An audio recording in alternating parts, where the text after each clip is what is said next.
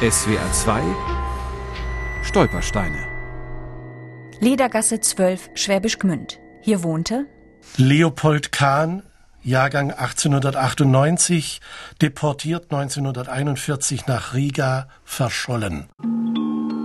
Die Teddybären mit dem Boot im Ohr sind heute eine Seltenheit. Ihr Markenzeichen ist nicht der Knopf wie bei den Steiftieren, sondern ein kleines Boot, ein Kahn. Als Zeichen, dass sie aus der Stoffspielwarenfabrik Leopold Kahn und Co. stammen. In den 20er Jahren hatte der junge Kaufmann die kleine Fabrik in Schwäbisch Gmünd mit etwa zwei Dutzend Mitarbeitern aufgebaut. 1930 ging das Unternehmen infolge der Wirtschaftskrise pleite. Als Jude wird Leopold Kahn zweimal deportiert. Das erste Mal gleich nach der Machtübernahme.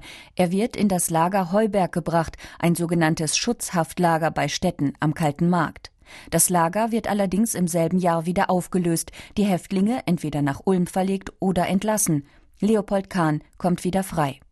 Anders als sein Bruder Hugo, der in die USA auswandert, bleibt Leopold in Deutschland. Mit seinen Eltern zieht er nach Stuttgart-Bad Cannstatt. Acht Jahre später, der Zweite Weltkrieg währt bereits drei Jahre, muss Leopold Kahn sich erneut zum Abtransport melden. Im Reichskommissariat Ostland in Stuttgart. Der Deportationszug bringt ihn nach Riga. Hier verliert sich in seinem 43. Lebensjahr die Spur Leopold Kahns. Vom einst erfolgreichen Schwäbisch Gmünder Spielwarenhersteller bleibt nur ein Stolperstein vor seinem früheren Wohnhaus. Und der eine oder andere heute als Rarität teuer gehandelte Teddybär.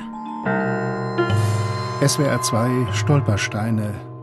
Auch im Internet unter swr2.de und als App für Smartphones.